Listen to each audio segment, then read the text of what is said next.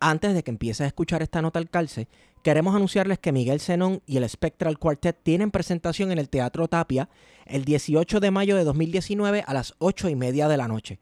Los precios de las taquillas varían de 15 a 35 dólares. Puede comprarlas en prticket.com. Recuerden, el evento se llama Yo Soy la Tradición. Vaya para allá y dale oído al masacote.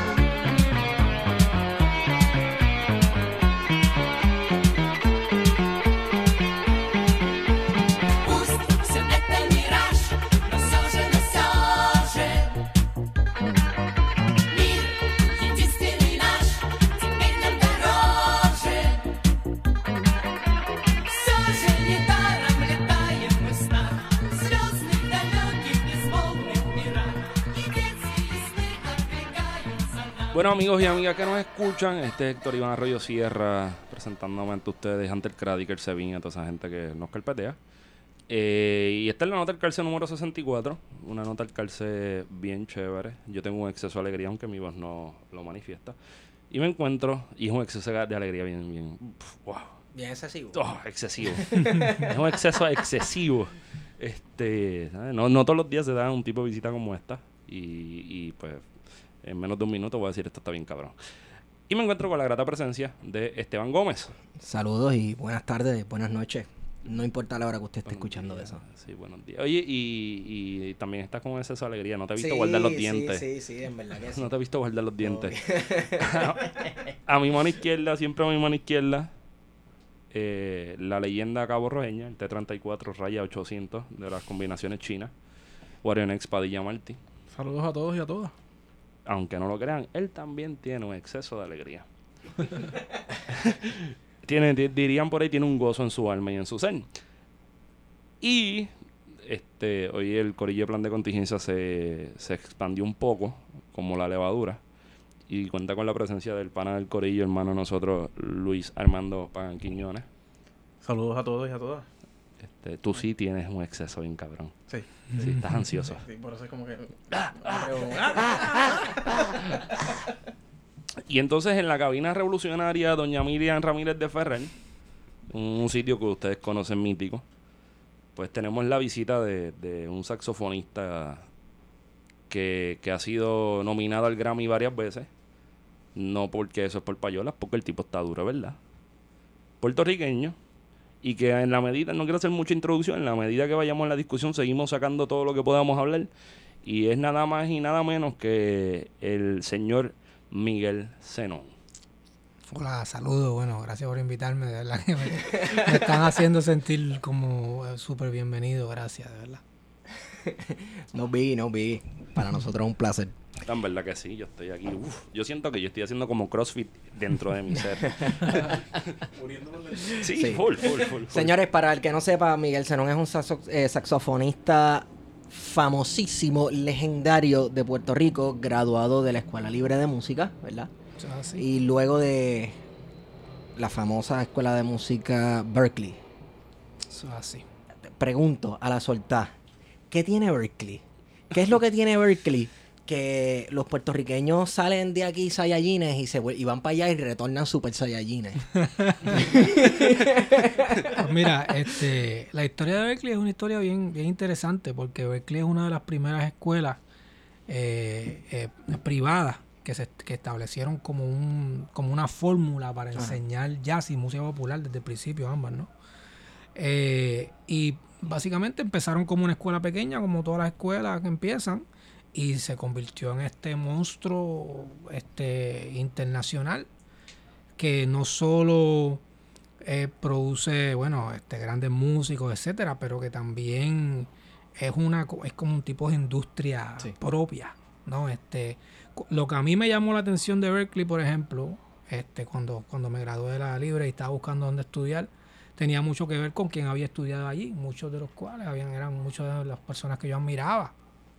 Pero también cuando tú vas para allá te das cuenta que es una escuela por algo es una de las escuelas más caras de, de Estados Unidos es una escuela que te presenta unas facilidades que no te la presentan ninguna otra escuela de música y eso te lo puedo decir yo con toda seguridad en términos de que tienen yo no sé cuántos estudios de grabación este tú sabes teatro estudios de ensayo de orquesta este todo la tecnología que te puedas im- imaginar todo el- o sea, y todos los años hacen algo nuevo y crean un edificio nuevo y una sala nueva y, y en términos de la facilidad de lo que te tienen que ofrecer es- es está por encima de las demás escuelas, no necesariamente porque sea la mejor escuela, pero definitivamente lo que ofrecen, ¿no? Este, en términos de las facilidades. Yo, que también soy educador y todo eso, yo pienso que honestamente esta cuestión de la de la educación musical en términos de lo que cuesta se ha salido un poquito se, se- se- Sí. se- se ha salido un poquito no este yo no yo no yo no pienso que, que- que esté bien que un estudiante tenga que pagar 45 mil dólares al año por estudiar música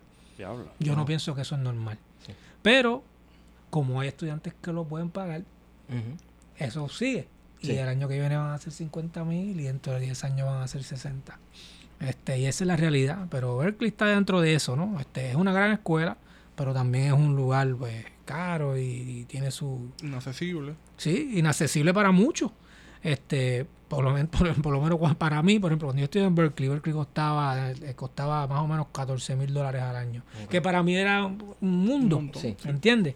Este, yo me fui de aquí con una beca de Berkeley en Puerto Rico, que lo estábamos hablando ahorita, el, el primer año de Berkeley en Puerto Rico fue en el 95, ahí fue que me dieron a mí mi beca para irme. Mi beca me cubría quizá una tercera parte de mis estudios.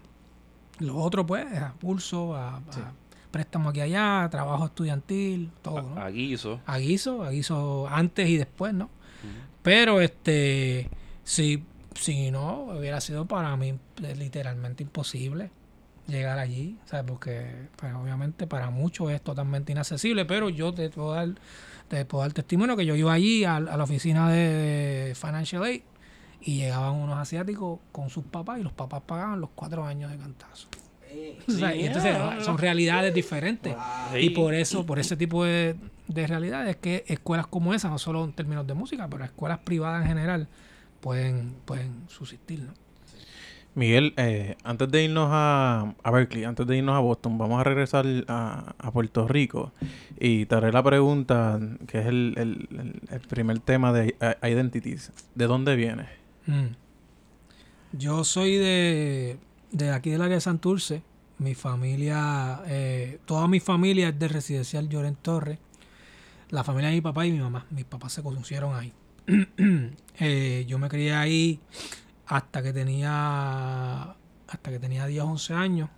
eh, cuando entré a la libre. De, por casualmente mi mamá que se había separado de mi papá y en este entonces ya mi papá estaba viviendo en Estados Unidos, en Nueva York. Mi mamá se volvió a casar, entonces nos mudamos a Villa Palmera. Ahí viví como hasta noveno grado décimo. Ahí nos mudamos a Carolina, que es donde mi familia vive, mi mamá vive ahora. Y eventualmente toda mi familia, la familia de mi mamá, todos como que emigraron a Carolina. Todos viven en el área de Carolina. La familia de mi papá, en su gran mayoría, aunque no, no necesariamente todos, pero en su gran mayoría viven en Estados Unidos, muchos en Nueva York, otros en Florida. Y luego de eso es, es donde mm, cuando entonces entras a la, a la libre de música, ¿no? Claro, la libre de música yo entré mudándome a cuando ahí cuando me estoy mudando a Villa Palmera, yo entré a la libre de música. Antes de eso yo había tomado unas clases en Lloren Torre con un maestro que se llama Ernesto Vigoro. Era un, un señor humilde de Villa Palmera que iba todo cada par de veces a la semana iba al residencial a darle clases de teoría y solfeo a los a los chamacos de la, O de sea, que era algo bien básico. Era, general. era teoría y solfeo de gratis. Y a mí un- alguien me lo dijo, mira, hay un señor que te enseña a leer música. Y yo, leer música. ¿Cómo, cómo que no lee música? ¿no? Él te va a enseñar que si tú ves un papel, tú sabes las notas. Porque ah, yo estaba tomando, qué sé yo, flauta dulce en la escuela, había un coro, pero era todo de oído. Entonces yo empecé a ir y me, me, me gustó desde el principio. Y entonces cuando uno, él, tú llegabas a un punto con él que él te dejaba escoger un instrumento, pero yo no llegué a ese punto porque ahí entro a la libre. Cuando entré a la libre, entonces ahí en la libre, casi al azar le escogí el saxofón porque era lo que estaba disponible. Y por ahí seguí, terminé mi estudio en la libre y después... Entonces cogiste el saxofón así porque sí. Sí. Porque, porque era lo que, bueno, esto es lo que hay, pues déjame cogerlo. Sí, bueno, yo cuando, eh, yo, yo me acuerdo que yo fui a la, cuando yo llegué a la matrícula, a la- al día de la matrícula, llegamos tarde, y yo quería, a mí me llamaba la atención el piano, Sí. por alguna razón, el piano. Eh, Pero cuando llegué, todo el mundo quería tocar piano, era un instrumento popular, Sí.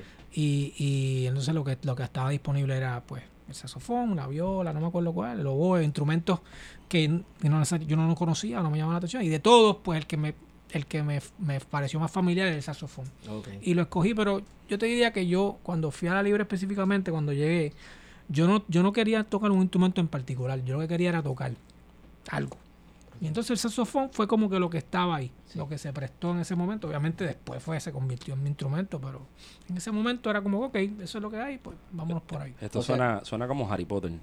Sí, sí, sí. El saxofón escogió. El saxofón me escogió. Exacto, esa- eso era lo que iba, ¿sabes? Entonces sí, el, el- el saxofón te escogió y a uno le pasa, a mí me pasa, yo toco un poco de guitarra y mi preparación musical los primeros años fueron como cinco años de coger clases de piano. Ajá. Cinco años, uno dice, ya los cinco años, pues habrá aprendido un montón. No, mano, yo detestaba el piano y estaba, me sentaba 15 minutos al frente del piano y parecía que me pasaban las horas porque lo odiaba. Claro. Entonces un día, pues agarré una guitarra y mi hermano sabía un poco y mi papá compró un disco de Andrés Segovia. Ah, Hay una- vaya. hay una canción que se llama Recuerdos de la Alhambra. Ujú, sí, es muy Preciosa. famosa, sí. y, y yo escuché esa canción y dije, diablo, yo tengo que aprender por lo menos a tratar de tocar así. sí, sí, sí. Imposible como, como Segovia. ¿Sabes? Pero tienes una canción así, tienes una canción que te inspiró tal vez a seguir metiéndole a tu instrumento, que tal vez la escuchas hasta el sol de hoy y se te paran los pelos. Sí, pues mira, cuando yo cuando yo estudié en la libre, mi entrenamiento fue todo clásico. Y fue similar a lo que tú dices, no necesariamente que yo lo odiaba, pero no me apasionaba. El, el saxofón clásico, la música clásica, bueno, me gustaba escucharla, pero yo en esos momentos no, nunca me hubiera pasado por la mente ser músico. Nunca me hubiera pasado por la mente. Yo pues tenía mis intereses en otros lados, me gustaban las ciencias naturales, las matemáticas. Este, pero una vez un compañero me, me dijo, mira, escúchate esto, que es un músico que se llama Charlie Parker, un saxofonista. Ah, casi que nada. Y para mí escuchar a Charlie Parker la primera vez fue, fue eso. Eso Eso, mismo. eso, mismo. Fue como Al- que... algo te dio clic en la Sí, mente. eso, yo dije eso. Eso, eso es, esa es la música que yo quiero tocar. La iluminación. Eso fue. Eso o sea que, que Charlie Parker fue quien te inspiró. Totalmente. Y todavía hoy yo lo escucho y para mí es lo máximo. O sea, para mí es lo máximo. Yo lo escucho y siempre escucho Sí. algo nuevo y siempre me inspira. Tú sabes. Ok, entonces mencionaste inspirar, tu inspiración. Nosotros aquí hemos recibido otro músico, otra música llamada Andrea Cruz, tiene una música preciosa y Mm. hablamos sobre la inspiración, que le Mm. inspiraba a tocar. Incluso nos, nos fuimos un poquito hasta, ¿cómo se dice? No filosófico, este, hasta, Espiritual. hasta espiritual. Nos fuimos un poco espiritual sobre de dónde sale la inspiración. Mm. Para ti, ¿de dónde, qué te inspira a tocar? ¿De dónde sale tu inspiración? ¿Piensas que es algo interno? ¿Piensas que es algo externo, de, ex- estímulos externos que te hacen pensar y tocar música? Contra, no sé, no sé, honestamente.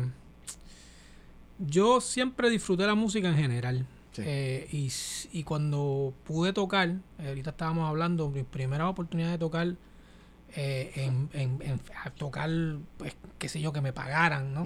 Pues fue tocando música popular, música bailable. Y esa experiencia de tú tocar algo que la gente se disfrutara, para mí fue bien especial. ¿no? Como que eso fue como que, wow, estoy haciendo algo y esa, esa gente pues se lo están disfrutando. Y por ahí pues al- el jazz, al ser una música donde tú tienes la oportunidad de, de resaltar más in- individualmente Sí. eh, por momentos, ¿no? Este, pues eso como que se, se, magnificó, ¿no? Este, esa, esa idea de, wow, estoy tocando algo que a la gente le, le llega. Pero yo en general aunque sí yo obviamente hay cosas en la música que tienen que ver con eh, ¿cómo se dice? una reflexión de tu personalidad Sí. y una conexión con tu espíritu y, y tratar de usar este instrumento como, como un, Como un una vehi- extensión sí, un de- vehículo sí. una extensión tuya Eh, yo nunca he sido muy de, de, de esta idea romántica de la música como un, un reflejo de los sentimientos, aunque yo sé que sí que está, eso sí, Sí. que existe, ¿no? Eh, yo pienso que es eso, obviamente, este, pero también hay una combinación de eso con una con una cantidad bien, bien increíble de trabajo. ¿no? Definitivo. Este, hay, una- hay que, me toma mucho trabajo, mucho, mucho trabajo llegar a un punto donde de verdad tú te puedas expresar de la manera que tú te quieres expresar. Como que es mucho, ¿no? Este, yo podría, si no, si, si no practicara o si no pasara el trabajo que paso, tocaría quizás una nota y va a tener mi propia personalidad, pero si de verdad me quiero expresar y yo decir, ok, eh, yo no quiero que el instrumento sea un obstáculo, que sea como un vehículo, pues ahí tengo que darle. O sea que a la hora de componer eres bien perfeccionista. Bueno, yo- Se puede ser Se- perfeccionista componiendo en jazz, ya que es un, un medio musical Quizá un perfeccionista, yo no lo pondría perfeccionista, pero soy bien sistemático. Eso sí, tengo como que una serie de cosas que me gusta hacer, como una serie de pasos, como unas fórmulas que, que me funcionan y, y como que más o menos las sigo, Sí. Como, como las sigo siempre. ¿no? Sí, la, la forma de Miguel Zenón. Vaya, podría ser, sí, sí. Ujú. Ese, ese primer álbum, Looking Forward, eh, yo veo que Miguel Zenón está buscando, ¿no? Vaya, sí, sí. Está, está buscándose. Y en el segundo álbum, eh, Ceremonial, Sí, eh, yo veo eh, un álbum o un Miguel Zenón eh, quizá influenciado por algo espiritual, ¿no? vaya. ¿Cómo, cómo, cómo tú puedes explicarme eh, esa, esa parte de Zenón? Sí, sí, no, este, el primer disco, ese que tú mencionas, eh, es un disco bien ecléctico porque cuando tú haces tu primer disco, tú quieres como que todo, poner todo. Ese es el hook, ese es el Exacto, gancho, ese va es a el ser gancho. como un tema así, otro tema lento, otro tema con percusión, otro tema con cantón vocal, ¿sabes? Como que todo. Eh, por ahí el segundo disco, quizá pues yo dije, pues déjame concentrarme quizá en este repertorio más específico y este y como que quizás venía por ahí y, y después de esos discos me fui todavía más y más específico en los temas de los discos, pero yo ese, ese segundo disco te podría decir, este yo quizás una reflexión, yo me crié en la iglesia como mucha gente aquí en Puerto Rico. Eh, todavía mi familia son, son bastante, pues, tú sabes, bastante fervientes, creyentes, ¿no? Y esa, esa experiencia en la iglesia y esa conexión con la, no te, no te voy a decir necesariamente con la religión, pero con, con la idea de creer en algo más grande que ti, que tú. Como que, que es algo que, es, como que como que siempre se quedó en mí. Como que es algo que como que yo siento que forma una parte importante de lo que yo soy. Y ah, en algunas, algunos discos y en algunos proyectos pues es más, es más obvio que en otros. Pero es algo que como que yo siempre pienso que es una parte importante de mi personalidad. Tú sabes, obviamente se va a reflejar en la música de una manera u otra. Uno, uno a veces se sale de, de la iglesia, pero la iglesia no necesariamente se sale de no, uno. y, Uno se queda con muchas de esas cosas. Sí, no, y este, tú sabes, no, no sé si nos queremos meter en temas de, Ah, no, por mí, por mí. De- Por mí, por ahí para abajo. el por tema por- de, para de abajo. religión y todo eso, pero yo creo que, que, que tú sabes, la religión, esta, esta idea de lo que es la religión y, y todo lo que conlleva esa idea de, de una religión, puede, puede, como se dice, puede, eh, pu- puede manchar eh, una conexión que puede ser bien pura ¿no? y bien directa. 100% de Este, y, y yo pienso que, que cada cual encuentra su manera, ¿no? Y como que yo encontré una manera de, de, de mantener esa conexión sin necesariamente eh, tener que, que, ah, eh, meter un filtro específico de un lado o de otro. Sí, eh, vamos, que no es lo mismo hablar de religión y hablar de espiritualidad. Porque uno habla de religión puramente y entonces entra que puedes hacer esto, no puedes hacer esto, o un set de reglas para... sí, un- es más como un dogma. o- Sí, sí. y hasta controles, tú sabes, controles sobre tu vida, etcétera, y, y cosa que puede separar totalmente sobre ten- tener una experiencia espiritual. Que digo yo que para la música, sabes, con la música uno tiene experiencias espirituales y, sí. y más cuando estás creando, cuando estás creando arte, Sí, sí, sí. vamos, para mí es una experiencia Sí, espiritual. sí, puede, puede ser bien trascendental de verdad, la experiencia, no solo hacerlo, sino a veces escuchar música que te toca de verdad, eh, tiene ese mismo poder. Hay que agradecerle a, la, a, la- a las iglesias y a los coritos de iglesia. Porque los coritos de iglesia han tenido su función. Han sacado gente como Miguel y un montón de gente más y han descubierto músicos, ¿no? Totalmente. Y eso es universal, te voy a decir. este Eso tú lo ves en todos lados. Muchos de los músicos, nuestros músicos favoritos, salido de iglesia. Sí. O sea, sí. Sí. De la iglesia. Ay, ta- ta- Yo, yo no soy creyente, pero yo, yo, se lo- yo le agradezco, tú sabes. hay, hay- hay gente que empezaron con, con en, en el guitarreo con el quinchín, quinchín, Y quinchín. esos Y de momento, se moverán. sí, y de momento, y de momento descubren que eso era lo que querían y que pues esa fue la forma de encontrarse con algo. ¿Verdad? Que pues uno hay gente que, pu- que puede ser religioso, más no necesariamente es Sí, espiritual sí, y sí. viceversa. Y- Caen en el legalismo y ese tipo de cosas. Sí, entonces pues... No, yo pienso en el punto de vista de la música, por ejemplo, yo tengo muchos amigos eh, americanos, especialmente morenos americanos, afroamericanos, que crecieron en la iglesia tocando pues todos los domingos en la banda de la iglesia. Eh, y esa era su función en la iglesia. Esa era la función de la iglesia era que tú vas a tocar y esa y pues el, el pastor va a predicar y, y los otros van a coger la ofrenda y tú vas a tocar.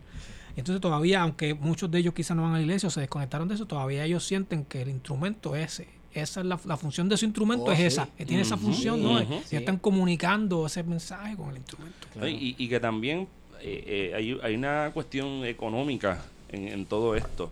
Hay gente que aprende a tocar un instrumento y la única forma de tener acceso a ese instrumento, por ejemplo, los bateristas que conozco, Claro. es la batería que está puesta en la iglesia.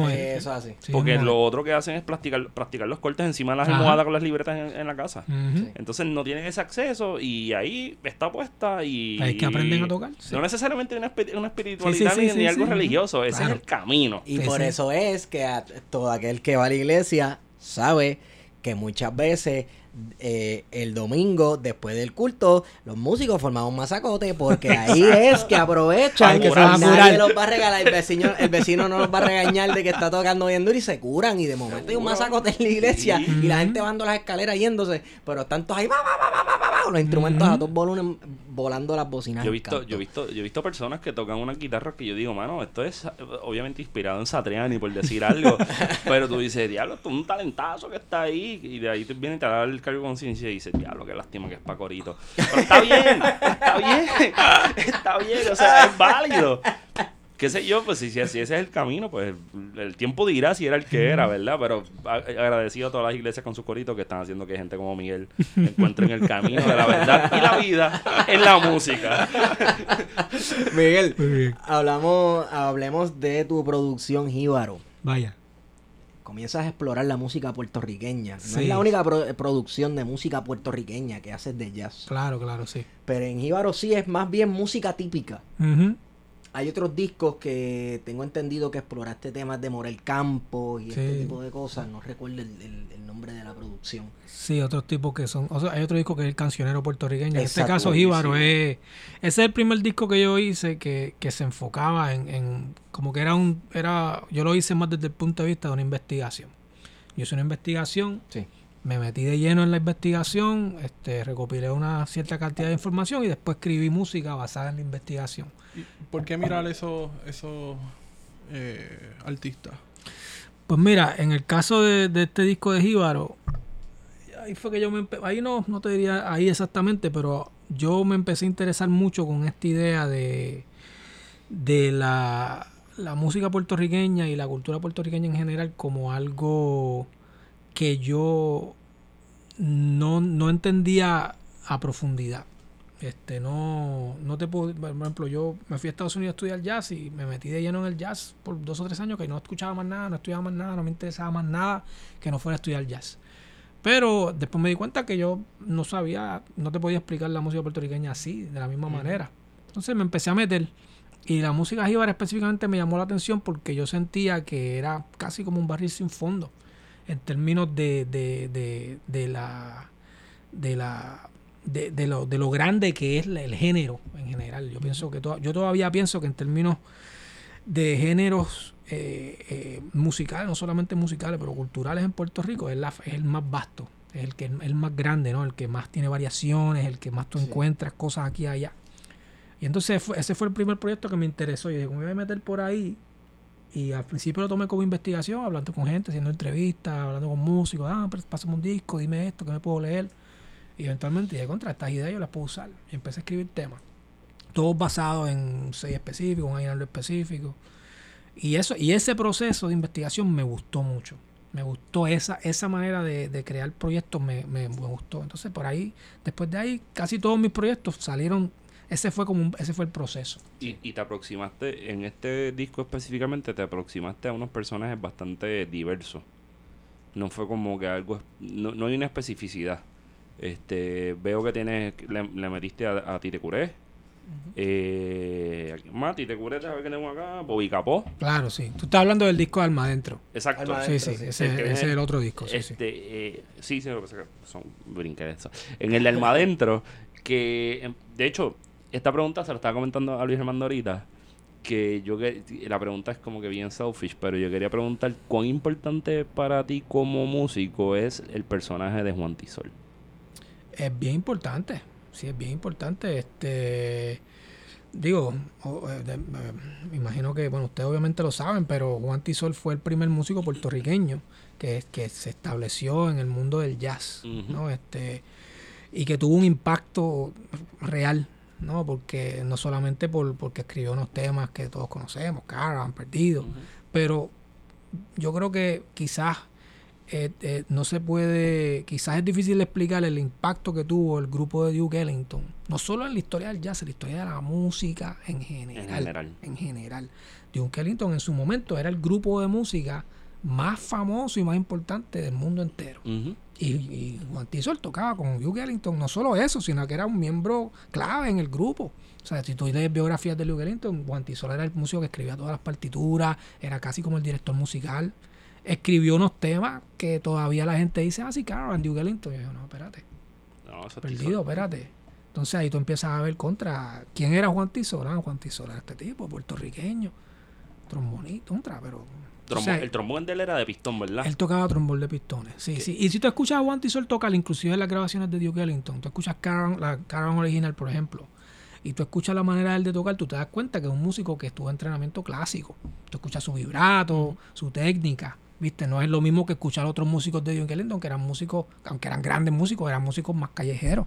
Esa, esa- Entonces, él venía- era un músico que venía con otro entrenamiento, entonces le trajo otras cosas al grupo. No. Es una figura, no, olvídate. el, el, el disco del, del quinteto de, de Charlie Parker, que anda con unas porquerías de gente ahí, ¿verdad? Claro, Eh, sí. no sé, ni- el de Ma- el Hall, ese, el eh, famoso de una- Hall. unas sí. porquerías de gente. Sí, sí. Ese, ese, ese ha perdido en, en el disco Sí. en vivo, que eso está bien salseado. Sí, y, sí, y- y es una cosa que. ¿Esto de qué año es? 50, y- finales de los Eh, 50. Sí, sí, exacto. Que está en el Big Baneo, Ujú. Pero. Es como la transición entre el Big Bop, el bebop y el Big Band. Exacto. Entonces, eh, ahí se. Pero en, ent- entre esa, en esa intersección está salseado. Y, Sí, no, y ese tema, Charlie Parker, por ejemplo, lo tocaba un montón, Perdido, y muchos otros músicos. Una cosa bien interesante que Perdido, este, metiéndonos así en, en temas más técnicos de música, Ajá.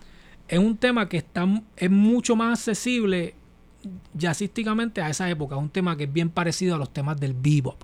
Pero tú no, tú no escuchas muchos músicos tocando Caravan, por ejemplo. Ujú. Porque te, Caravan es más accesible a los músicos que vinieron una década después. Música modal, es bien denso armónicamente, esa parte. de Eso, por ejemplo, para músicos de bebop, ellos, ellos escuchaban acorde, acorde, acorde. Caravan es un acorde por ocho barras o seis barras y después resuelve. Mm. Eso era más of blue, tú sabes, Coltrane en los 60, ¿viste? Entonces, por eso es que después ese tema explotó, pero si tú escuchas a principio, nadie tocaba ese tema.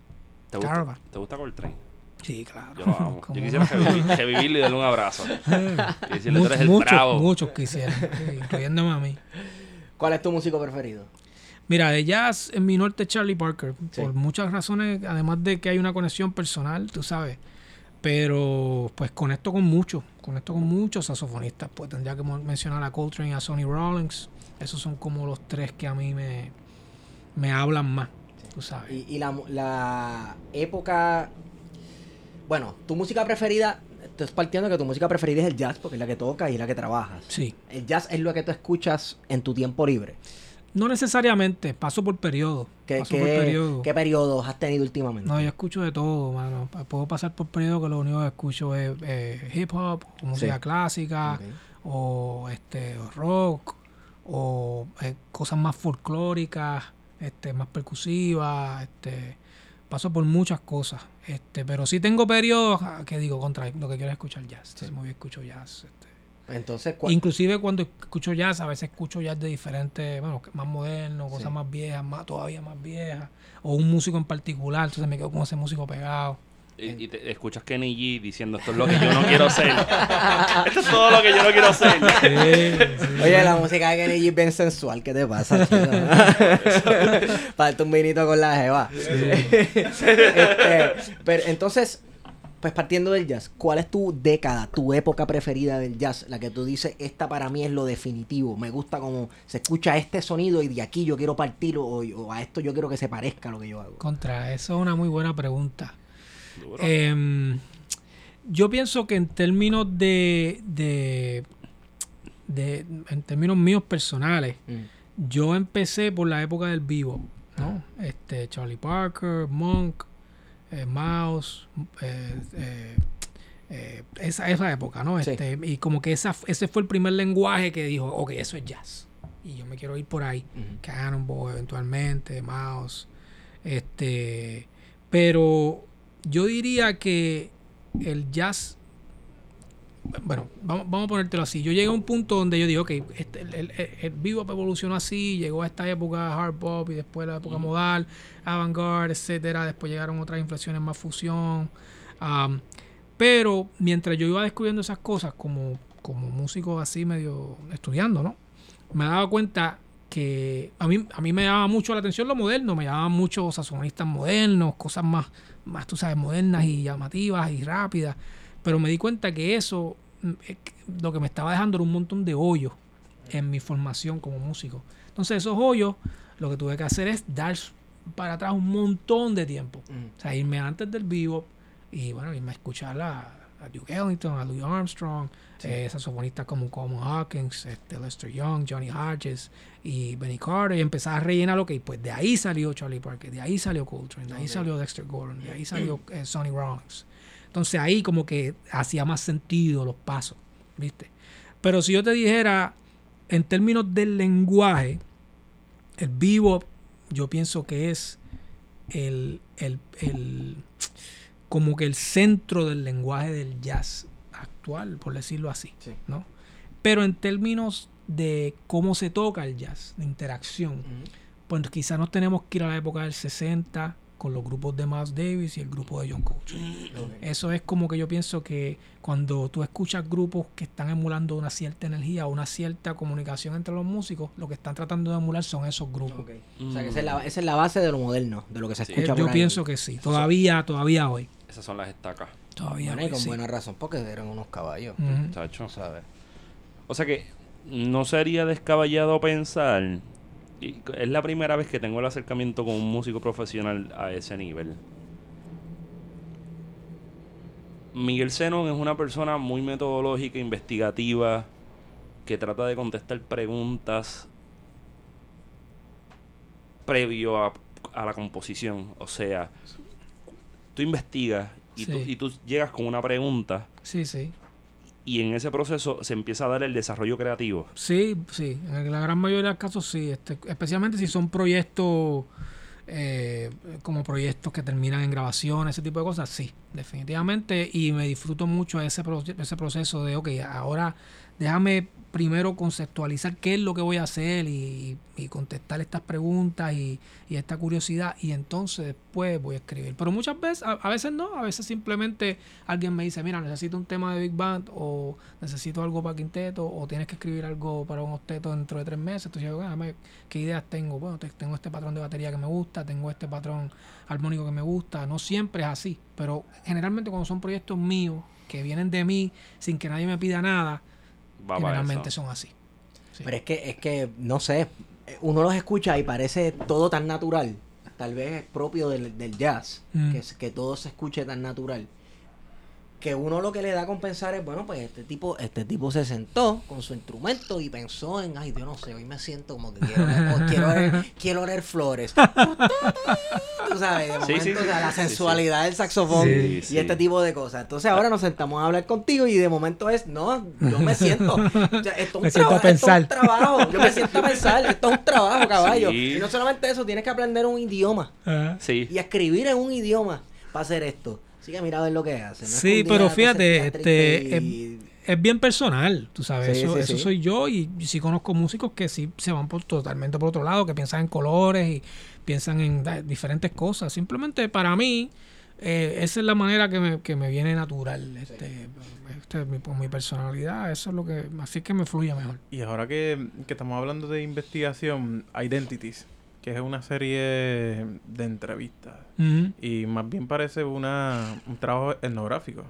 Antropológico. antropológico. también, ¿Cómo, cómo convierte eso a, a composiciones, entrevistas? Sí, pues la, la idea fue, fue similar, ¿no? Este, de nuevo, una, se- se- una serie de preguntas que nacen obviamente de, de, de mi experiencia en parte viviendo en los Estados Unidos por tanto tiempo. También eh, yo tengo familia en Estados Unidos. Mencioné ahorita eh, que mi papá, de cuando yo era muy pequeño, se mudó a Estados Unidos y tuvo otra familia allá. Yo tengo hermanos en Nueva York.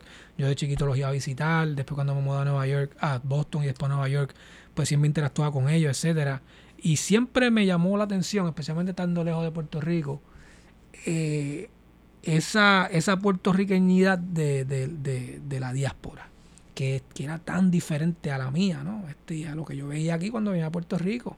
Este, yo no veía aquí en Puerto Rico gente caminando con una bandera de Puerto Rico o, o, tú sabes, con un boombox de escuchando esto en la voz todo el día. Ese es otro tipo de... Entonces ahí yo empecé a decir contra, esa, esa es su manera de conectarse, esa es una conexión que es diferente, es otra cosa, ¿no? Y Este, reafirmarse. Totalmente, totalmente. Este, hace par de años yo tuve la oportunidad de ir a la parada puertorriqueña. Este, y nada, me, me- me dieron como una cosita ahí que me pude montar en una, en una de las carrozas. Eh, mano, y era impresionante, honestamente, el fervor y, y esa una energía. Y decía, wow, ¿qué, qué, de, de dónde viene eso? ¿Tú sabes de dónde viene? Y to- todas esas preguntas, pues yo, yo dije, contra, yo lo que voy a hacer es eso, me voy a sentar con gente que yo conozca, que, que han tenido esa experiencia, que yo no la tuve porque yo, yo vine, me crié aquí, yo viví aquí hasta los 19 años. Me senté con, con gente como mi hermana, por ejemplo, mi hermana nació en Nueva York, pero se crió hablando español, se crió comiendo arroz con gandules en la casa, con la puertorriqueñidad ahí cerca, pero en el Bronx, en el Boogie Down, con el hip hop y todo esto cerca también, la cultura afroamericana cerca. Eh, ella tenía su cosa, tenía otra experiencia, habló de Juan, eh, Juan Flores, pues otra cosa. Entrevisté a una señora que, que se llama Sonia Manzano, que, que aquellos que, que veían Sesame Street antes la conocen porque era una de las personas principales, María, en Sesame Street también. Ella tuvo una experiencia también aparte, entrevisté a varios músicos, eh, poetas, ¿no? Entonces era bien increíble porque sus experiencias, no, experiencias no solo eran diferentes entre ellos, sino que era tan diferente a la mía. Que yo dije, no, tú sabes, entonces yo tengo que buscar la manera de, de- de plasmar esos testimonios en la música. Y empecé a escribir con esa idea en mente, utilizando capas rítmicas, como que para, para simbolizar estas identidades y combinando estas capas rítmicas una encima de otras en diferentes temas. Y entonces después me vino la idea, yo no, yo tengo que, yo tengo que incluir las entrevistas, porque las entrevistas es lo que, lo que, que- lo que me dice a mí el, que esto es el proyecto. Al principio yo no las iba a incluir, pero después dije contra, tengo que incluirlas porque esa es como, es como un solista. La entrevista era como un solo, como tú escuchar un solista, ¿no? De momento, estás parado y viene un solista y te dice algo, pan, y eso te da una energía, y o sea, la música te lleva a otro lado, y viene otro solista y te dice otra cosa, ¿no? Este- Era eso. Ese era como que el balance que yo estaba tratando de hacer. En, en ese disco, ahora que lo hablo contigo y te, ten- y te tengo de frente, y volví y te agradezco porque esto está bien cabrón. No, gracias. Este, cuando yo terminé ese disco la primera vez, yo creo que, que tuve una, una, una, una revelación no muy lejana a la, a la que tú tienes, a la que estás mencionando Revelación- ahora. Una revelación divina. Yo pensé que tú no eras creyente. La música puede ser divina, brother. Eh, la cuestión que a mí me sorprendió, que a mí me sorprendió, este Miguel, es que ahora, ahora viene y dice, mira, no, yo pensaba no incluir las entrevistas. Y viene y dice, las entrevistas eran como un solo. Tiene todo el sentido del universo, mano. Eh, pero para mí ese, ese disco no necesariamente, o sea, lo es, es un disco, es un, es un documento histórico que va a durar por siempre, a menos que se pierda, pero siempre va a aparecer. Aparece por ahí. Este, siempre parece. Pero además de ser un disco y ser un documento, para mí es, un, es- es- podría ser hasta una disertación, un te- una, una tesis. Mm. Es un tema. de Es, eso. es un tema de tesis, pero también está trabajado desde la óptica de que si tú te sientas a escucharlo, bastantes veces lo escuché borracho. Eh, Esa es la forma de encontrar la revelación. Eh, la música te pone a tratar de conseguir nuevas preguntas y nuevos cuestionamientos y entonces cómo conectas una cosa con la otra. Yo tuve la oportunidad de ver a Juan Flores un montón de veces en la universidad Bueno, lo que discutiendo te dice varios es que temas. su cometido de provocar. Exacto. Vaya. Es una propuesta que no solamente es, que no solamente está bien estructurada, obviamente para mí usted es un virtuoso, pero si un, si un disco no, si un disco o una propuesta musical no tiene la capacidad de crear algo en ti, en ese caso político, Mm. porque es un cuestionamiento político, pues, pues se quedó en nada, es un disco decorativo. Mm. Y, y eso eso a mí ha calado bien profundo. O sea, yo te digo, de no sé cuántos millones de, de, de, de, de- de plays tiene ese disco, pero por lo menos 15 son míos. ¿Entiendes? Tú sabes. Sí, yo, yo escucho, o sea, el, el- la- el saxofón, eh, cuando quieres marcar algo, alguien dice algo bien fuerte, pan, tiras, subes de cantazo. Mm, mm, Ahí no puedo negar que tienes la formación clásica, Mm. ¿verdad? De, de, de cuando, qué sé yo, algunas canciones de música clásica te tiran unos picos de cantazo y Mm. tú te sorprendes. Eh, es una cosa bien, es una propuesta que, que hasta el día de hoy, ese disco que tiene, cuatro o cinco años. Sí, yo diría sí, cuatro años quizás. Sí, es, para mí yo sigo escuchándolo y me pasa lo mismo que cuando cu- que te pasa a ti cuando escuchas a Miles Davis y a esta Vaya. gente que, que uno le sigue encontrando cosas y le sigue buscando filos. Ahora que hablé contigo va a ser peor porque mañana le voy a meter y mañana voy a encontrar cinco cosas más. Lo único que este es el cheat code de entender otras cositas que no, no tenía y, y es bien interesante, mano, para mí, porque cuando yo hago esos proyectos, no estoy pensando muchas de estas cosas que estamos hablando, de hecho, casi ninguna. Yo no estoy pensando, pues, eh, tengo, pues, tengo este proyecto y quiero hacer esto y quiero juntar estos elementos y estas cosas me llaman la atención porque en este en caso de este proyecto, yo hice estas entrevistas que muchas eran bien largas. La entrevista de Juan Flores fue de dos horas y yo me senté después a escucharlo y yo decía, eso está bueno. Y yo lo yo decía, ok, en el minuto, ta, ta, ta, él dice esto y lo escribía. Eso quizá lo puedo usar en tal tema. O entonces, pues eso yo nunca lo había hecho antes. Para mí era una experiencia bien nueva. Yo como, como, como, como que estaba poniendo como medio rompe- rompecabezas entre esta cuestión de la auditiva de las entrevistas con la música. Pero es bien interesante porque esto me pasa con muchos discos y me pasa a mí también con discos de otra gente. Que en este disco específico, por ejemplo, muchos músicos le llamaban mucha atención la parte musical. Ah, mano, que si la esta parte de la batería con esto. Chico, pero que las entrevistas, yo no sé, porque como que como que de momento me salía la entrevista y me sacaba el mood. Entonces, por otro lado, venían académicos o gente que no tiene que ver con la música, Ujú. lingüistas, antropólogos, me decían, no, mano, la música es chévere, mano, pero esas entrevistas, no, entonces me, invi- me invitaban a charlas, me invitaron a Columbia University, a San Diego State, nada más para hablar de las entrevistas. Yo decía, wow, bueno, pero es que en ningún momento yo pensé que eso iba a ser, que iba a calar, pero a- a- entonces ahí yo me di cuenta que habían varios niveles de la gente, pues meterse en el proyecto. Tú sabes, en este proyecto específico podía pasar con cualquiera, pero este específicamente, como tenía un tema tan, tan particular, pues entonces llamó la atención de, de, de- de diferent- a, a personas de diferentes lugares. A algunos los atraía el tema y a otros los atraía la música. ¿no? Es que el, el gancho es la música. Es que Sí. ahorita estábamos hablando del documental New Yorican Basket y es un fenómeno similar a New Yorican Ujú. Basket. O sea, New Yorican Basket, al igual que su producción, es, es, es un tratado sobre la identidad y sobre la puertorriqueñidad. Entonces, el hook en el gancho Es el básquet. El básquet, y en este caso, el hook es si te gusta el jazz, si te gusta el mazacote, pues, pues, pues echa para acá. Sí, Y en una ciudad sí. como Nueva York, entonces, como Sí. que, ¿qué significa hacer jazz en Nueva York? Sí. ¿Qué, qué es lo que tiene? Y esto lo hemos preguntado cinco mil veces, pero esta es la vez número 5001. Sí. ¿Qué Saludito a Rafa. ¿Qué tiene Nueva York? Coño, me hubiera gustado que Rafa estuviera aquí con nosotros. Sí, Un abrazo a Rafa. ¿Qué tiene Nueva York? ¿Qué es lo que tiene Nueva York? Que es un lugar tan propenso para eh, que se expresen distintas identidades, el arte. Eh, Desde Nueva York se han planificado revoluciones. Ujú. En Nueva York han nacido géneros musicales. El, hip hop, que tú escuchas hip hop, nació en Nueva York. Claro. La salsa podríamos La decir. salsa también. totalmente. Entonces, eh, eh, la salsa es nosotros la- la- los latinos cogimos el Caribe y lo, transport- lo transportamos a Nueva York. Es una extensión. Extendí- Es una no, exten- o sea, jalamos el hicimos una Caribe para allá extensión del sí. Caribe y nos inventamos entre todos un género musical y hasta judíos metíamos ahí a, a tocar Sí, con nosotros. sí. O sea, es una cosa bien loca. Eh, Venga ¿Qué- todo el mundo para acá. Vives ahora mismo en Nueva Yo vivo en York. Nueva York hace 21 años, sí. ¿Qué me puedes decir que tiene Nueva York que es tan propenso para que este tipo de cosas ocurra? Que se exprese así la identidad tan, tan a flor de piel y que pasen todas estas cosas. Contra, este, te podría hablar de mi experiencia. Yo pienso que la Claro. palabra, la palabra extens- extensión es una buena manera, no solamente de, de- de acá del Caribe, pero de todos lados. Tú sabes, eso que nosotros estamos hablando de, de- desde el punto de vista de nosotros, hablando del hip hop y la salsa otras cosas, el jazz, pasa con un montón de cosas. Cosas que, que, que por lo menos para mí son ajenas hasta que las descubro, movimientos que digo contra. Y te dicen, no, mano, esto es de Nueva York, esta cosa haitiana que se hace aquí en, en Brooklyn, eso es de Nueva York nada más. Brutal. O esta, o sea, entonces tú dices, contra, es que- entonces lo que pasa es eso, que estas comunidades se forman eh, en, en este lugar, que es un lugar, hermano, yo, pa- para decirte más, yo me, mudé- yo me mudé a Nueva York de Boston, de, estu- de estudiar en Boston. Y, y al principio decía, mano, ¿qué es esto?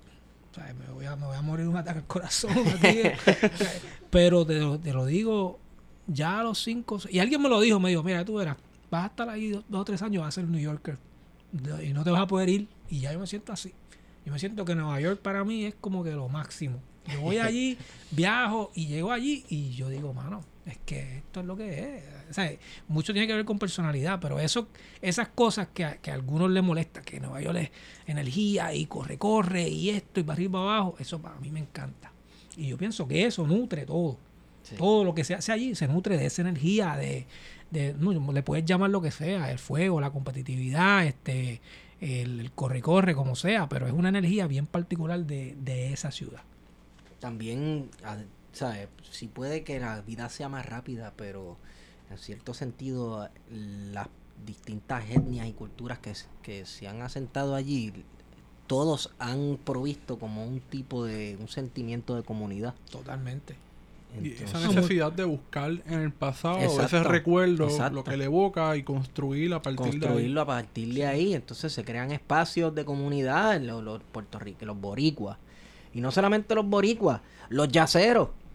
El corillo de los yaceros en Nueva York. La última vez que yo fui a Nueva York, este... Lo pasé bastante bien, ¿eh? Eh, fui a este lugar que era como... Tacho, parecía un, un basement, un almacén que habían unos, unos sofás todos destruidos. Eres Smalls. Bueno, que para escuchar jazz. Ajá. Sí. en el Village. Sí. Sí, sí. Sí. Acabé, destru- acabé destruido en un sofá por poco vomitando allí, pero escucha- escuchando buen jazz. Todo el son de la buena música. Fuer- fueron tres cervezas.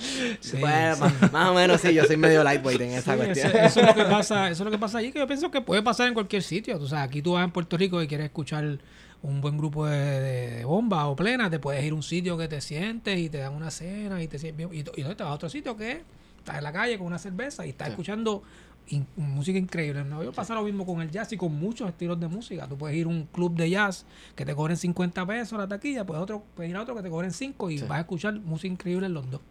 Tú sabes. Aquí pasa mucho en el área de Santurce y la cultura dominicana. Ciertos días en la semana que tú entras a un par de restaurantes y, y parece que te transportas a otro país Mm. y tú lo que haces es te pides una cerveza y te sientas allá a mirar. Claro. Y ya, Sí, y tú sabes, te, te- te sien- te sientes que estás haciendo un trabajo etnográfico. Porque está cañón ver tantos elementos culturales expresarse en un lugar y, y cómo se va mezclando con otro y va saliendo otra cosa distinta. Y como uno los adapta, porque de momento tú Sí. empiezas a visitar estos lugares y empiezas a utilizar la jerga, Claro. a consumir los productos Claro. y te vuelves fan de, de- de esa Eso cultura. O sea, eh, eh, saluditos allá donde nos comemos los mangú. Sí. Wario, ahora que Wario dice eso, Wario está justificando su sustitución de la medalla Por la blog por la presidente. Nosotros deberíamos conseguir esos auspicios de presidente, ese es el que vale. Y bandejas de desayuno dominicano y toda la cuestión. Necesitamos Bueno, ese. es, es interesante porque, por ejemplo, el barrio que nosotros vivimos es cerca de, de Washington Heights. Washington Heights es como la comunidad dominicana en Sí, Nueva York. Sí, sí, sí, Y nosotros estamos, ponle que al norte, el final de Washington Heights, donde, donde comienza Inwood, que es como una, una comunidad más o menos históricamente judía, rusa, pero, pero es como la frontera. Entonces, en Nueva York es una ciudad mucho de eso, de fronteras bien, bien corta, bien pequeña. Tú caminas dos bloques y estás con los dominicanos. Y caminas un bloque para acá, y entonces están los salvadoreños. Y en mi, en mi comunidad pasa mucho eso. Y por ejemplo, mi, mi, mi hija, que está en primer grado, la escuela donde ella va, que es como una escuela pública que queda ahí como en el área de Broadway, cerca de nosotros pues tú sabes, ella está con chamacos de nuestro barrio que viven pues, en penthouses y chamacos que acaban de llegar indocumentados de Sí. Honduras hace dos días.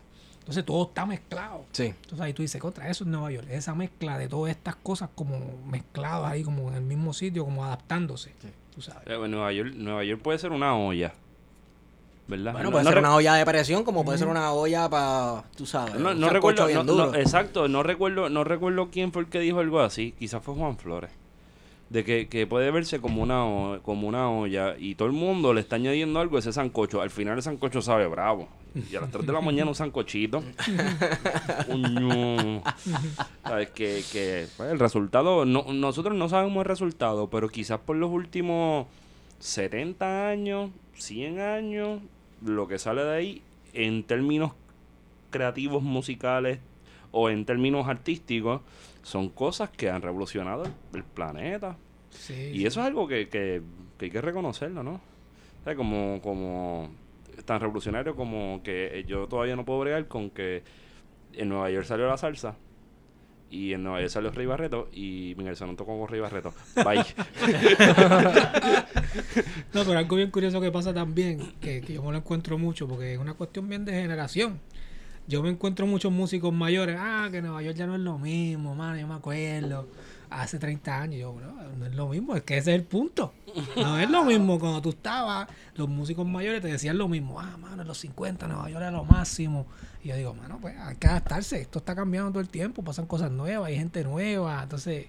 Eh, yo pienso que eso es lo que hace la ciudad grande, tú sabes eso, de que está todo el tiempo nutriéndose y creciendo, cambiando. tú sabes. Yo creo que es que hay gente también, tú sabes que todo tiempo pasado fue, Fue mejor. mejor, Entonces, sí. les, gusta, les gusta el Total. greediness, ¿verdad? Total. Según lo que he visto, el greediness del Nueva York de los 70 con los prostíbulos en, en Times Square, hayan prostíbulos. Total. Sí, los Belbottom, el Antros- perico, an- la an- antros, antros de heroína en Times Square ahí como que a frente de todo el mundo, o sea, y, y eso tiene un greediness, porque no nos olvidemos que nada ocurre en el vacío, ¿sabes? Ujú. el, el jazz, y de hecho la época que te gusta el jazz, de los 60, una época, Una época dura, sí. una época dura socialmente hablando y de unos movimientos y unas cosas. Bueno, que casi todo, casi, casi todo ese corillo que, que ha mencionado Miguel, en alguna u otra forma tuvo algún tipo de acercamiento con, con la heroína, Con la droga. con, con, Con la el alcoholismo. cocaína, el alcoholismo. Sí, no, Este- este, estamos hablando también de una, de una época donde se estaban luchando por derechos civiles, Exacto. este, Exacto. la- las relaciones raciales estaban, era un, un- un momento crucial, tú La sabes. guerra de Vietnam también por Este, ahí. la guerra de Vietnam, tú sabes, habían todos, mu- muchos de esos músicos tuvieron problemas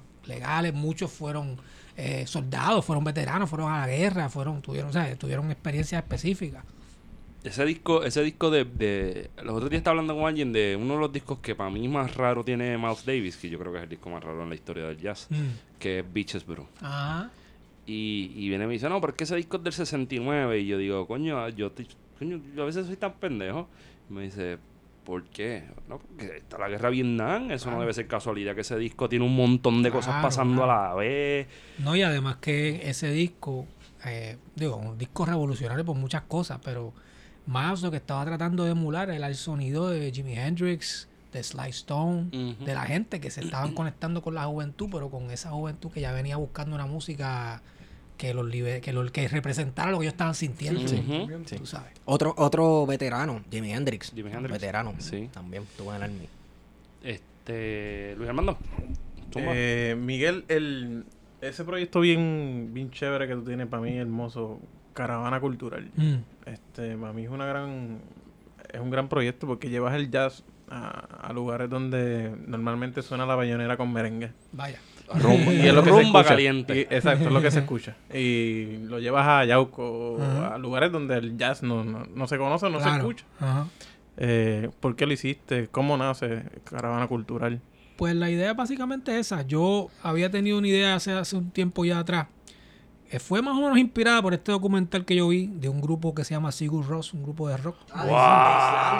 ¡Claro! Es de mis favoritos. Ellos hicieron un documental, yo no me acuerdo exactamente cómo se llama el documental, tiene un nombre en, en su, en su- en su idioma. Exacto. En islandico, olvídalo. Y a veces inventado. Sí. Pero es de esos momentos que también son como que tú ves una revelación. Porque ellos lo que hicieron fue que, que hicieron eso. Hicieron una serie de conciertos en Islandia eh, donde tocaban de gratis para las personas que fueran. Y algunos conciertos pues eran en, un parque, o en medio de un valle, o en el, en el comedor de una escuela.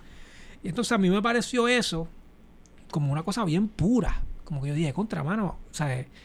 Obviamente yo vivo de la música y pues, tú sabes, cuando voy, pues mira, me- obviamente si voy a tocar, pues me pagan y con eso pues me alimento a mi familia y pago mi renta, etcétera.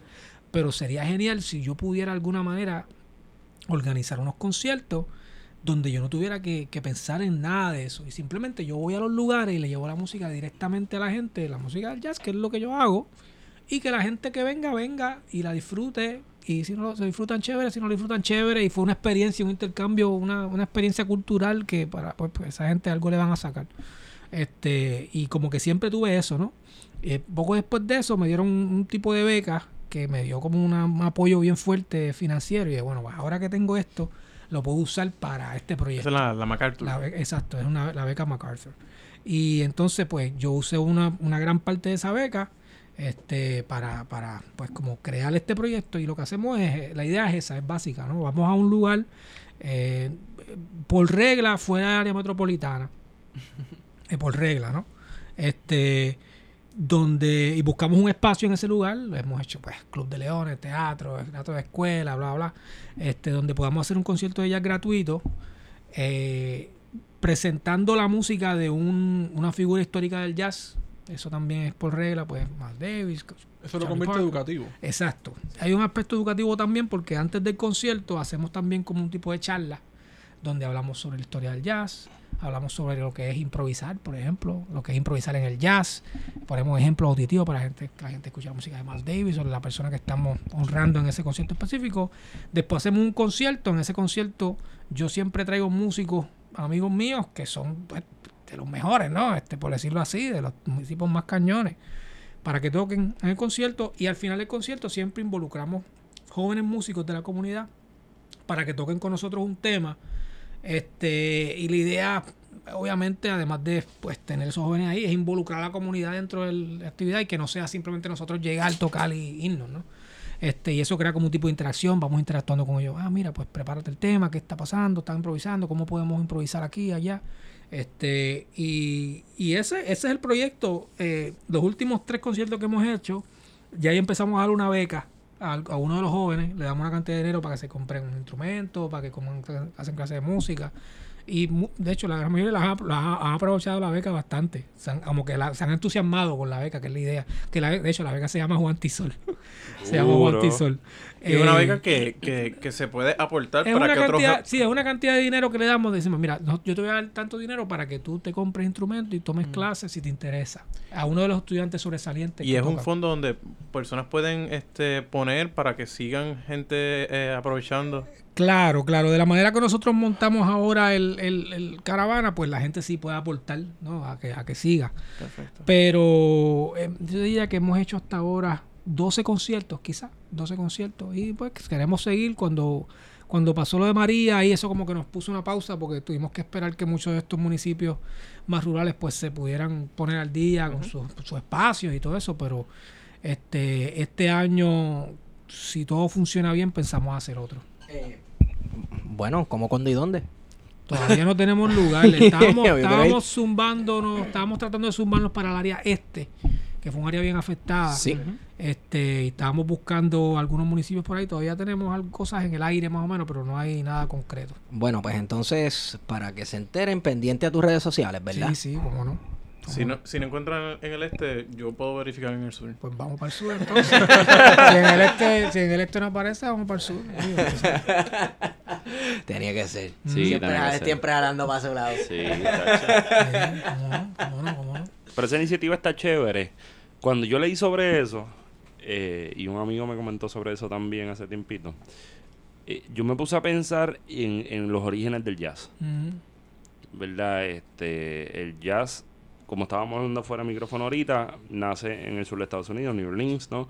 Aunque es totalmente, se mantuvo prácticamente intacto allí. Se expandió, se dio en Nueva York, se dio en Chicago. Ey, en Francia, papá, no te Sí. me envíes de Django, el duro. Sí, brincó el charco también a otros lugares. ¿cómo no? Este, en todas esas cosas, en todo, hay, hay, uno- hay unos factores que se pueden notar. Por ejemplo, la, la, la, la mayoría de los, de los mejores exponentes del jazz en esa época son negros. Eh, es una, es una válvula de escape a la situación de la opresión contra racial, económica, política. Por eso es que es, un, es, un, es una música que, por ejemplo, ese disco John Coltrane, este, Blue Train, que es cuando en la época más dura de él con sus adicciones, cuando tú lo escuchas tú sientes que esto es otra cosa. Pues en estas for- formas de expresión que vienen de clases que no necesariamente tienen un poder adquisi- adquisitivo grande y que vienen de darse eh, impronto, donde en este momento nos metemos aquí, vamos a tocar y vamos por ahí para abajo. Ujú. Hay un feeling, hay una, una necesidad de, de- de decir algo mediante la música. Eso, quizás yo estoy tirando una bala loca, se pudo distanciar un poco en los 80 de Kenny G, los 90 de Kenny G, ¿verdad? Porque en Puerto Rico hay una, hay una... Oye, en esa década hubieron también buenos Sí, sí, sí, pero, pero, pero a, a- Está picado, te picó, te picó, te picó. a lo, a, a- a lo que me refiero en- en- es que, por lo menos mirándolo desde Puerto Rico, ¿verdad? Mirándolo, mirándome a mí mismo hace 20 años cuando era un chamaquito. Pues tú no escuchas jazz porque el jazz es de la gente que bebe vinito, tiene el dedo parado, este, son bicherías y eso Profesionales, son intelectuales, la cultureta, ¿verdad? Pero es que el origen de eso no era eso, llevarlo No, hacia, nada, hacia sus sí, sí. orígenes, que es algo que, que Miguel vino trabajando. Ahorita estábamos hablando, pues no había unos espacios, unos huecos donde yo voy a Charlie Parker, a Ellington, a Cannonball. No, y, a- y años antes, en los 20, se daba, se tocaba en espacios que no se supone que ni que existieran, en los speakeasies. Exacto. Lugares donde se consumían sustancias controladas. en, el aquel, en aquel entonces alcohol. Sí, Sí. ¿sabes? Sí, Así no, que de esto estamos hablando. Estamos hablando que el jazz era el underground antes. Exacto. Sí, tuvo, tuvo muchas facetas, porque el jazz, como tú dices, nació como música folclórica. Ahorita estábamos hablando de las procesiones eh, en New Orleans. Cuando alguien muere, se toca, inicialmente, pues el jazz nace de esa, de, de esa onda de tocar jazz, de música en la calle y, y improvisar y, y tocar, agarrar elementos del gospel, del blues y ponerle otros ritmos y otras cosas, ¿no? Este, y nace de ese elemento folclórico hasta, hasta convertirse en, un ele- en, en música popular, que la, Duke Ellington, por ejemplo, era música, lo que cuando tú prendías la radio, estaba eso. Basie, Duke. Ellington, este, Glenn Miller, pues, grupos de jazz, ¿no? Quincy Eh, Jones. exacto. Este, y eh, evoluciona después a, a- la época del bebop, que es cuando la gente empezó a ver el jazz como música que no necesariamente tiene que bailar, tú te puedes sentar a escuchar jazz. Entonces eso es un, un cambio bien drástico, porque antes el jazz hasta ese punto había sido música bailable siempre, música bailable, popular, intelectual, ¿no? Y ahí llega un punto de que estos tipos están tocando tan rápido y cosas tan complejas que en vez de bailar, ¿sabes? Yo estaba leyendo el otro día, hace, eh, hace poco, la biografía de, de Dizzy Gillespie. Y entonces yo hacía los cuentos. Yo tenía un Big Band que era para que la gente bailara. Pero lo que estaban tocando era tan moderno que la gente empezaba bailando y eventualmente todos se paraban a mirar. Porque era música, o sea, ellos decían, wow, o sea, eso está increíble lo que están haciendo. O sea, ahí, ahí como que rompió esa barrera entre lo que era música para entretener y música para, para, para conectarte con tu, con su, con tu intelecto. Pues entonces, No, a una a- a pregunta. la- la pregunta clásica de Venimos este a podcast. A la pregunta Sí, clásica choca, de este podcast. Choca, choca. Vamos a entrar aquí en un tema que a nosotros nos gusta. A nosotros nos gusta la salsa. Y esto tiene que ver. A mí me encanta el jazz también. Me gusta la salsa y me encanta el jazz. ¿Qué pasa? Hay dos agrupaciones que la gente siempre está peleando por cuál es mejor. y para mí, ok, vamos a ver. ¿Qué prefieres escuchar? ¿La Sonora Ponceña o el Gran Combo? ya sabes por dónde Ay, voy. Ya sabes por dónde voy, ¿verdad? Bueno, más o menos, creo que sí. Este, eh, wow, me voy a tirar al medio entonces. Dale. Mira, eh, yo pienso que obviamente ambos grupos tienen su historia y no tenemos que meternos mucho en eso, pero tienen unas vertientes bien específicas. Sí. Para mí, Gran Combo es eh, eh, eh, Cortijo y Mael Rivera, esa es, la, esa es la, la línea. Sonora Ponceña, para mí, es Arsenio Rodríguez y la línea cubana. Eso es para son- irnos son en montunos. términos de la línea, ¿no? De dónde vienen esos dos grupos. Este, pero yo pienso que musicalmente hablando, eh, el- la Sonora Ponceña la música de ellos es más sofisticada. ¡Taquete! Confirmado, gracias. Ay, Yes. Nada más estoy diciendo mejor, mejor o peor, ¿no? No, no, no. Más sofi- es más sofisticada y todo eso se reduce a una figura que es Papo Luca. Papo Papo Luca. Por ahí viene. Papo Luca con tremendo machete. se reduce a un tipo que es, es un tipo, pues, un, un músico increíble, un, tipo que revolucionó la manera que se, que se, que se escuchaba la salsa, con pues la manera de arreglar ese, de, de, de, de tomar ese, esa esencia del, del sonido del, del son que venía de, de la línea del señor Rodríguez, ¿no? Y agarrar esos temas y ponerlos con una visión bien moderna, jazzística. Sí, Jazzística, que es lo mismo que estábamos hablando ahorita de- con, los, con los discos de Rey Barreto. Es una visión de, de salsa bien jazzística. Sí. ¿no? Por eso es que el gran combo es para el bailador y Sí, la sonora ponceña es para el músico. Mm. Yo siempre he pensado eso. Y esa, es, esa es nuestra línea. La, la música de la sonora ponceña, yo lo escucho, a mí no me dan ganas de irme de holgorio. A mí sí. A mí, A mí no, depende, señora, a mí me gusta. depende. Me quiere sentar a escuchar. sentarme- a escuchar a Papo Luca hablarme. Habla, papo. Habla. Mira, tú dices, y, y, y, y, y- y yo coincido, pero hay, hay canciones de la Sonora que son un, un masacote para bailar. El sancocho prieto. Pero, pero, totalmente, pero, pero cuando tú vas a ese disco New, New Heights, Ah, ese cover de A Night in Tunisia, que ese, que eso, yo no sé ni quién es esa canción porque todo el mundo la tocó. Dizzy, Gillespie. Dizzy. Ujú. Como todo el mundo la tocó, pues ahora le vamos a decir que es Dizzy. que de hecho, de Dizzy, mi canción favorita de Dizzy, es porque creo que están bien locos cuando la grabaron. Y lo único que tú escuchas en el fondo es ¡Manteca! Manteca. Y la canción se llama Manteca y es como una salsa, Dizzy loco. Chano. Sí, es, Dizzy es una figura bien importante porque Dizzy es, es una de las figuras más. eh, Él es el, el- el- el- la, la figura catalítica en el- lo que se le llama Latin Jazz. Cuando Ajá. habla de Latin Jazz, Latin Jazz es Dizzy, conociendo a estos músicos cubanos, Mario Bauzá y Chano Pozo, que era un percusionista. Y de ese encuentro nace esta mezcla de, de, vamos a decir, vamos a tocar vivo, pero ponerle un tambor encima. Y Ujú. nace Nine Tunisia, nace Manteca, eh, el Tintindeo, muchos temas que ahora decimos, oh, Latin Jazz, pues Latin Jazz son esos temas. Pero esos temas, por ejemplo, y esto es algo, es una conversación, curiosamente, yo tuve esta conversación con Juan Flores. Estábamos hablando de jazz y él me decía, una cosa interesante del principio del, del Latin Jazz es que Dizzy no sabía nada de música cubana, él simplemente le interesaba. Entonces él dice, pues déjame traerme a Chano Pozo y que Chano Pozo le ponga el beat encima. Y Chano Pozo no sabía nada de jazz, él era un rumbero. Entonces tú tenías estas dos, estos dos géneros como caminando paralelamente sin fusionarse. No se mezclan, Sin exacto. mezclarse, ¿no? Tú escuchas el jazz y escuchas lo otro, pero está como, como, es como el agua y el aceite más o menos. Sí. Tomó tiempo para que llegara un momento donde las cosas hicieran como que shu.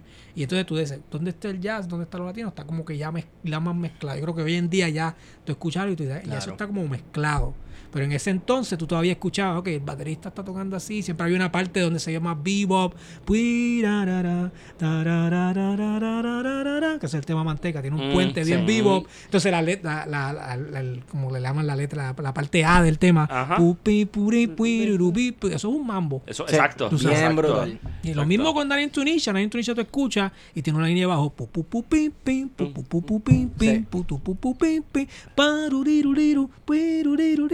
Sí. Entonces la melodía es vivo. Exacto. Y el, bridge.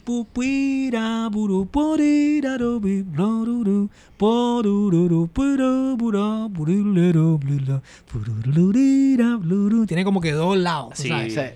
Pero entonces cuando, cuando la sonora la, le hace el cover ahí uno dice, wow. Wow, Ahí, ahí uno dice, wow, papo.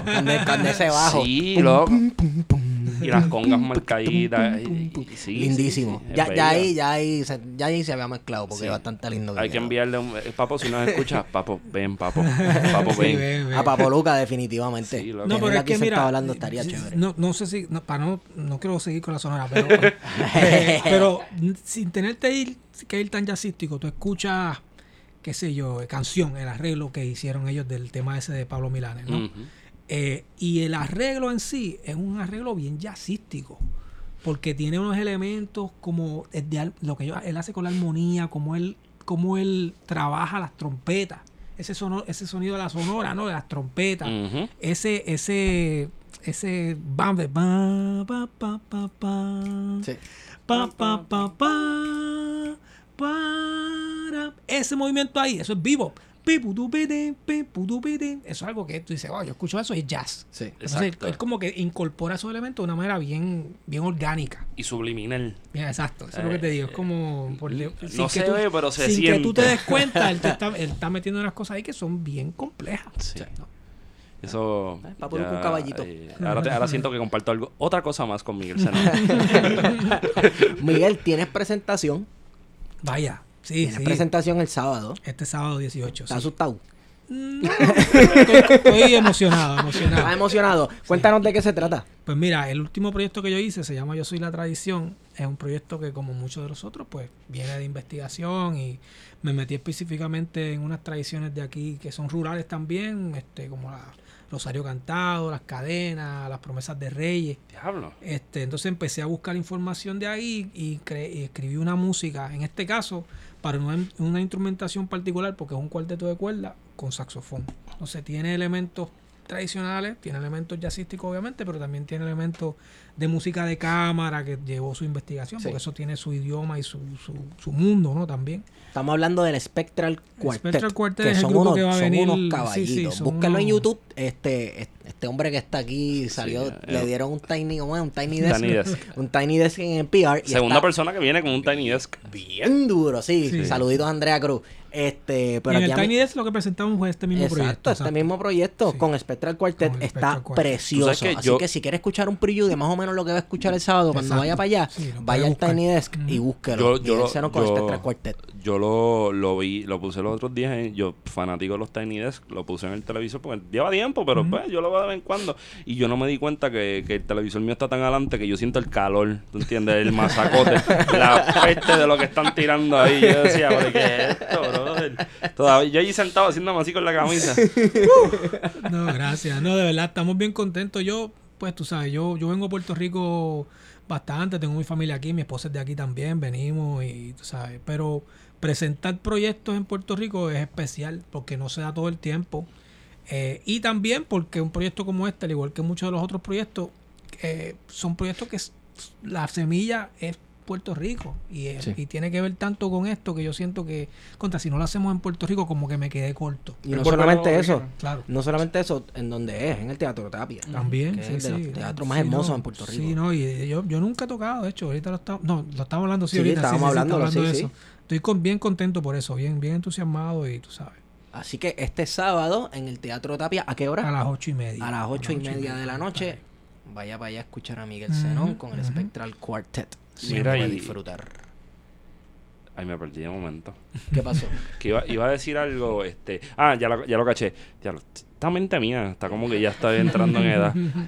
Eh, es eh, Miguel mirar si vamos co- recorriendo todos los discos que yo le digo a todo el mundo a- o sea, le hago la exhortación a que en cualquier de los de los de los métodos de streaming que tengan vayan escúchenlo poco a poco son 11 discos este hombre ha colaborado hasta yo no sé si eh, le hiciste saxofón a Chico y la ganga en algún momento O sea, este, todo el mundo sabe quién es Miguel Zenón eh, y se ve un desarrollo que es normal, ¿no? En escritores, en, en artistas, en músicos, ¿verdad? Cómo, cómo van cogiéndole el piso, creando su propio espacio, buscándose, construyéndose. Se ve distinto Puerto Rico desde Nueva York mirándolo desde el jazz hoy día. Sí, sí, totalmente. Este, mira, yo, yo pienso que yo, yo obviamente me crié aquí, lo hablamos y, me fui a, a- Estados Unidos por unas circunstancias bien específicas. Pero yo creciendo aquí y, y escuchando toda esa música y tocando inclusive mucha de esta música, yo nunca, a mí nunca me, me pareció desde la perspectiva que yo tenía aquí como que tenía nada especial. Yo decía, bueno, pues esto es lo de nosotros, plena, parranda, Ujú. la música es, digo, ahora esto, bomba, aquí, allá. Pero cuando lo vi desde afuera fue otra cosa, totalmente. Especialmente después que yo pasé por ese proceso de que yo dije, bueno, déjame meterme en el jazz y esto. Y yo digo, ok, ahora, ¿qué yo voy a hacer? ¿Qué es lo que yo voy a ofrecer? Y yo dije, contra, pero fíjate, mi música. Y cuando yo empiezo a mirarla, yo dije, wow, pero es que esto, de verdad que está increíble. No solo eso, sino que mientras más me metía, más la encontraba. Entonces lo empecé a ver desde una perspectiva totalmente como, como este, no te quiero decir extranjera, pero desde afuera. Todo lo veo como desde afuera. Entonces lo veo desde afuera y como que todo, todo me parece increíble. Wow, mira eso, wow, mira esta otra cosa, esto es increíble. Y mira, esto se parece a esto, pero no, y mira, esto es como lo otro, pero y mira, y, y, cada vez me meto más. Este, y en ese sentido, pues, la perspectiva que tengo es, que quiero seguir investigando y aprendiendo más. Y cuando vengo para acá, este, me encuentro con músicos jóvenes con un montón de hambre de aprender y de mejorar. El talento aquí musical es increíble, increíble, impresionante, tú sabes. Eh, yo pienso que por, por- por lo menos en términos del jazz, y esto lo estuve hablando ahorita con alguien, porque por ejemplo, yo estudié en la libre. Cuando estaba en la libre no había nada de jazz. Ahora en la libre pues hay un, un, un- combo de jazz, hay un jazz en big band, y improvisan ya, yo los veo tocar, yo "Mano, yo hubiera querido yo tocar así cuando tenía 15 años, 16. En el conservatorio un programa de jazz, en la Intel un programa de jazz también con música popular. O sea que ya hay plataformas. Pero yo pienso que todavía, en el sentido del jazz, pero yo pienso que la música creativa en general, todavía no hay suficientes eh, plataformas para todos los músicos que están. No, hay, hay cosas, pero para que esos músicos crezcan necesitan más. Necesitan como que más oportunidades, ¿no? Oportunidades de, pro- de, de tener plataforma para probar cosas. Como pues, para- vamos a probar cosas y como que este im- impulso. Yo me acuerdo cuando yo estaba en la escuela, que quizás por el hecho de que no habían esas cosas, no había dónde buscar, era todo fiebre. Era todo, vamos a juntarnos y estábamos horas Guerrillando. a- a- o sea, cuatro o cinco horas. Toca. To- Inventar, vamos, vamos a probar esto ahora, esto, tú sabes. Por ejemplo, este, cuando yo fui a la libre, Pirulo, el timbalero, el Pirulo, él estaba ahí conmigo, él era una clase menor que yo. Y, él- y él era, eh, era la fiebre, era el baterista, él tocaba batería entonces. Y mano, y era esa fiebre, Pirulo y otros más. Vamos a juntarnos a tocar temas, a escuchar, vamos a sacarlo del disco, poner el disco, ah, dale para atrás, vamos a sacar esa parte, van. Entonces es otro tipo de. No, no es por ah, decir lo que estábamos diciendo ahorita, que antes era ¿qué mejor. Pero yo pienso que, que quizás por el hecho que no teníamos esas cosas, quizás buscamos esa oportunidad. Pero yo pienso que ahora muchos de los músicos jóvenes con los cuales yo interactúo, especialmente en Puerto Rico, tienen mucha hambre y mucho talento, pero les falta como que, ¿y ahora qué hacemos con esto? ¿Dónde, podemos, ¿Dónde yo puedo probar todo esto que estoy practicando, todas estas ideas que tengo en la mente? Entonces eso yo creo que sería, es, lo, que, lo que falta, tú sabes. Y también, digo, pienso yo quizá, yo estoy seguro de esto, pero eh, no se están fomentando tampoco darle dinero a sitios como el No, conservatorio, imagínate. este, la escuela libre de música. No, Entonces, chacho, no, te- le estamos no. pidiendo a chamaquitos y chamaquitas que le metan mano cuando no hay ni tripa Sí, para hacer corazones. No, claro, le están cortando, de hecho, le están Sí, cortando. están cortando como- Porque, bueno, en periodos de crisis, desafortunadamente, en la gran mayoría de, de los países de nuestra área, lo primero que se va es eso. La cultura es lo primero que se va a cortar. Eso es prescindible para los ojos de muchas personas en el poder, cuando debería ser lo opuesto. Este, y si miramos a, a países que hacen lo opuesto, en esos países, pues la, la sociedad crece y se vuelve más rica y ese, eso se convierte en parte de lo que hacemos. Pero, tú sabes, hay que aprender con los cantazos. Y quizás. es, y es de las cosas que más exportamos, hasta los mismos... No, olvídate de eh, eso. eh, hasta los mismos políticos cuando salen dicen nosotros exportamos música, pero es lo primero que cortan. Olvídate de eso. Yo le estaba contando el otro día a alguien que, que hace, hace un par de años yo me acuerdo, pero me chocó bastante, porque eh, yo estaba en, Ale- en Alemania, en un lugar en Alemania, y me monté en un taxi con unos amigos, y, el- y estábamos hablando, el, taxista era bien amigable. Y, ah, ¿de dónde tú eres? Y yo, "Ah, yo soy de Puerto Rico, y me dice, Wisin y Yandel. Y entonces no solo me dijo eso, buscó la, eh, yo tenía, tenía el disco y me lo puso. Y me decía, y entonces me dijo, me acuerdo que una base él, él decía, ¿por qué ellos dicen una cosa ahí, algo de los nazis? Porque parece que ellos decían algo de los nazis. Sí, Víctor el nazi. Víctor el nazi. Él decía, ¿verdad que ellos dicen algo? Y él decía, no, no es que ellos estén hablando de los nazis, eso es, o sea, ellos- es otra, es otra cosa. Víctor el nazi. Wow. Pero es bien loco porque la primera reacción del tipo fue eso, ¿sabes? Como que, wow, la música de Puerto Rico, la música popular especialmente, tú sabes. Wow. Pero, sí, sí, sí. Nuestra identidad. Chorno, gracias, Wisin. Eh, eh, está, está, está cabrón, ¿verdad? No, Entonces, porque cuando Luis Armando tira esa, estoy- pues yo estoy recordando el mensaje del gobernador los otros días, ¿no? Que esto se puede convertir en un hub cultural a nivel mundial. Pero que sí, pues sí, pensando en lo que, lo que nos dijo la doctora Yanimar Bonilla, un, saludo- un abrazo a ella, este, que todo lo que hace el ser humano es cultura, ¿verdad? Sí.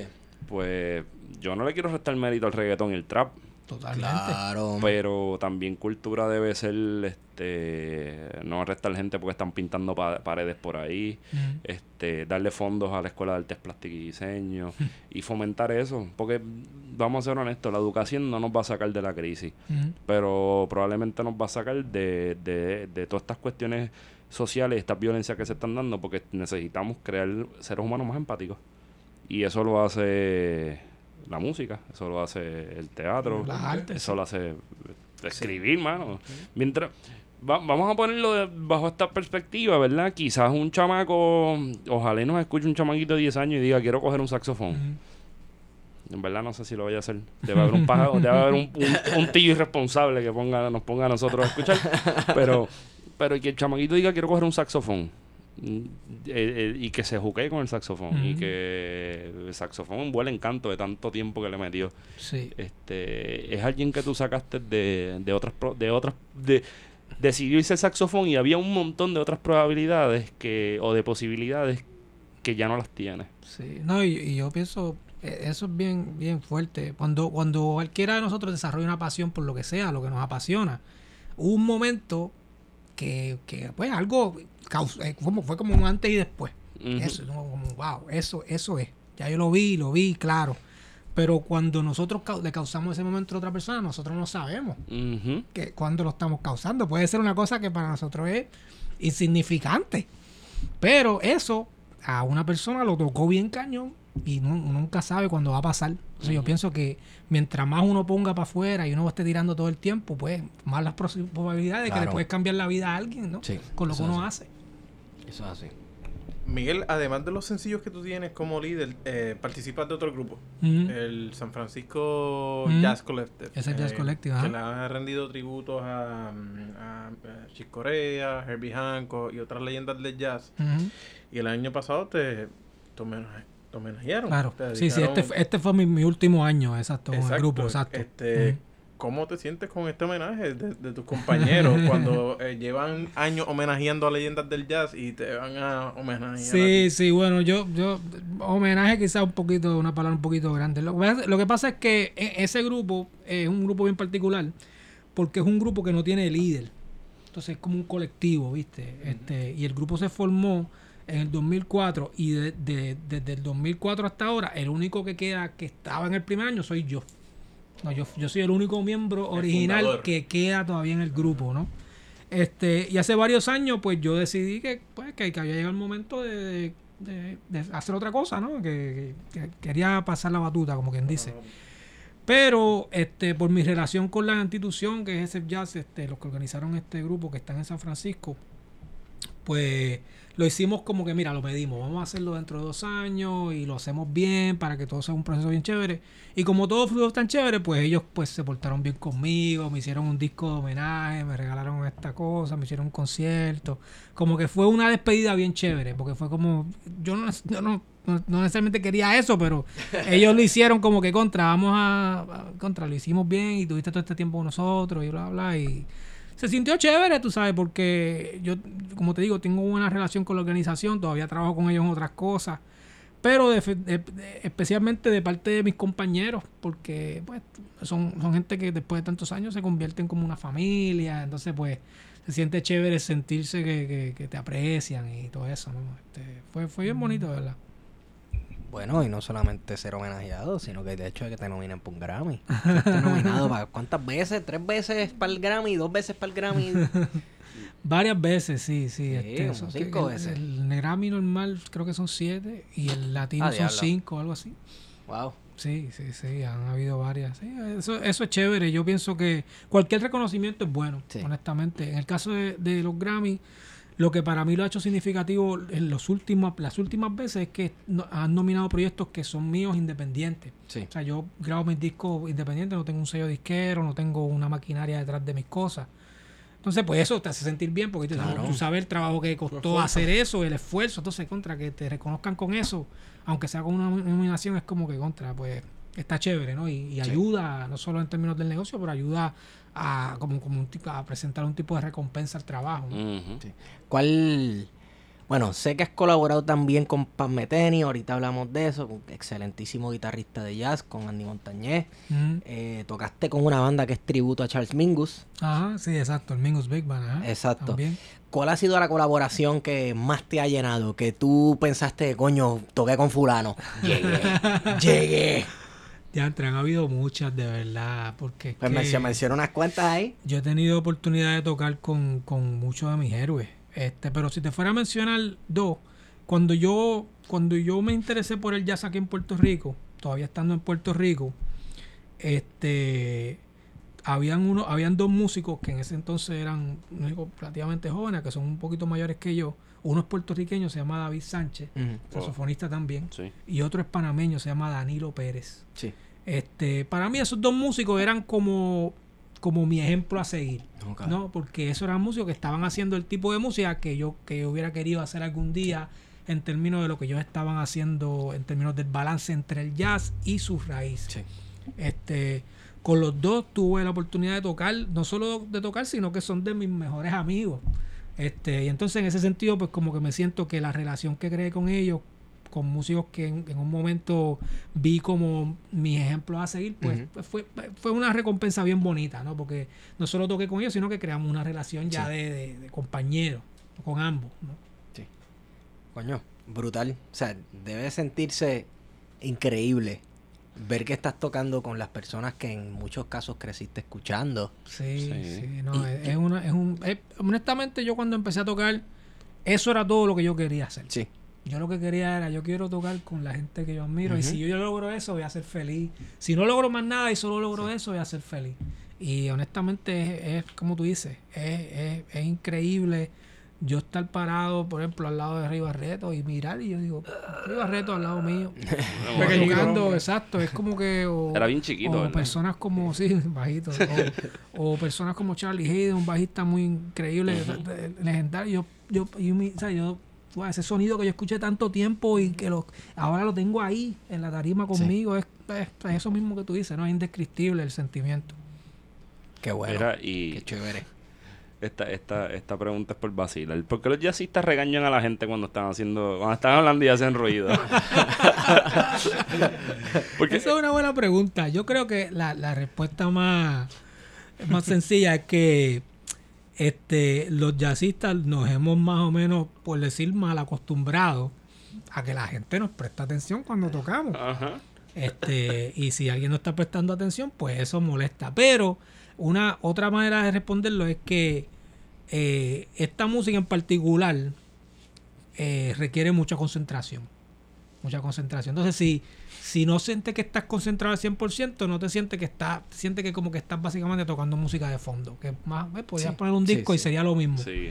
Entonces, pues si la gente no está prestando atención, es como que, ok, ¿qué punto tiene lo que estamos haciendo aquí? Que estamos pasando todo este trabajo para escucharnos, concentrarnos, y verdad la gente está, qué sé yo, comiendo, hablando y comiendo. y- Eso, eso me recuerda un disco de, eh, La primera vez que lo escuché fue hace par de años, pero siempre de- regreso a ese disco que es el de Charles Mingus, Presents Charles Mingus, que empezando el disco él está dando instrucciones al público. ujú, ¿Sabes? No aplaudan, no hagan esto, no hablen, no le den, no le den a los vasos, no Claro. Porque lo que ustedes van a ver se agradece con su silencio. Y yo dije, este tipo es bien arrogante. Pero era un tipo difícil. De hecho, hay una historia, yo no sé si tú la conoces, de Charles Mingus con Juan Tizola a los puños. ¿No? ¿Y quién ganó? Yo no sé si fue una pelea como tal, pero sí hubo un encontronazo bien fuerte, porque eran generaciones diferentes, parece que hubo un Sí. encontronazo, los dos eran tipos de, de, de actitud fuerte, especialmente Charmingo, o sea, era famoso por eso. Sí, sí. Yo conozco un músico, de hecho, se llama John Handy, que grabó muchos discos con Charles Mingus, de los más famosos, Mingus Sajón, muchos de los más famosos. Y John Handy me, hacía, me hizo cuentos de Charles Mingus. Él me dijo, "Un- hay un disco de Charles Mingus se llama Blues and Roots. Ese disco se supone que fuera un big band. Terminaron grabando seis músicos porque me dijo, cada ensayo iban menos. Porque Charles Mingus era un tipo horrible. el tipo era un tirano. Me dice, era un tirano.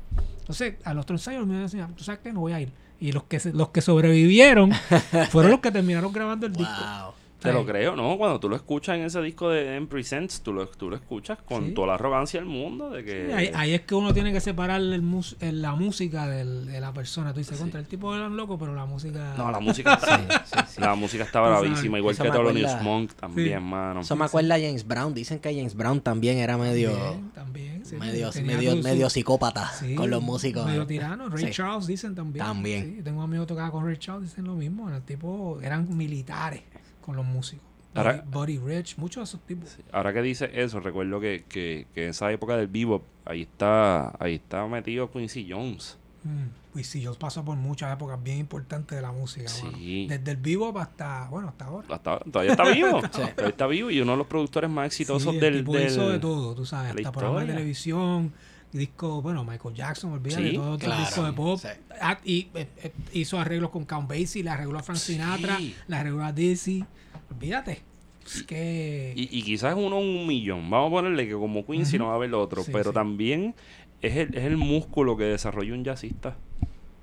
Porque ya, ya, ya es, es una capacidad creativa, pero es un músculo, mano. totalmente. Eh, ustedes tienen otra forma de pensar, mano. Es una cosa bien fuerte, es bien fuerte. Es Bueno, es, es que es otro idioma. Sí. Tocar jazz, eh, no estábamos hablando antes de empezar. eh, un músico jazzista puede tocar una canción de rock. Fácil. Un guitarrista de rock, un baterista de rock puede tocar jazz y, y- y se, se va a hacer un 8. Sí, lo recuerdo. No, son idiomas diferentes. Sí. Son, eh, idiomáticamente, no necesariamente una, una cuestión de, como se digo, de destreza musical o Sí. talento. Es simplemente. Porque si tú pones, si tú pones a un músico de jazz, un guitarrista de jazz, por ejemplo, a tocar un tema de rock, un, blues o un tema de B.B. King, por ejemplo, Sí. lo va a tocar Claro. técnicamente bien, pero quizá no va a tener el feeling que va a tener B.B. King. Sí. ¿Entiendes? O, o uno de esos tipos. E igual al otro lado, quizá lo puede más o menos, pero no va a tener el mismo. Es, es una cuestión idiomática. Sí. Tú sabes. Cuestión de tam- sí, el, el feeling, tocar un blues.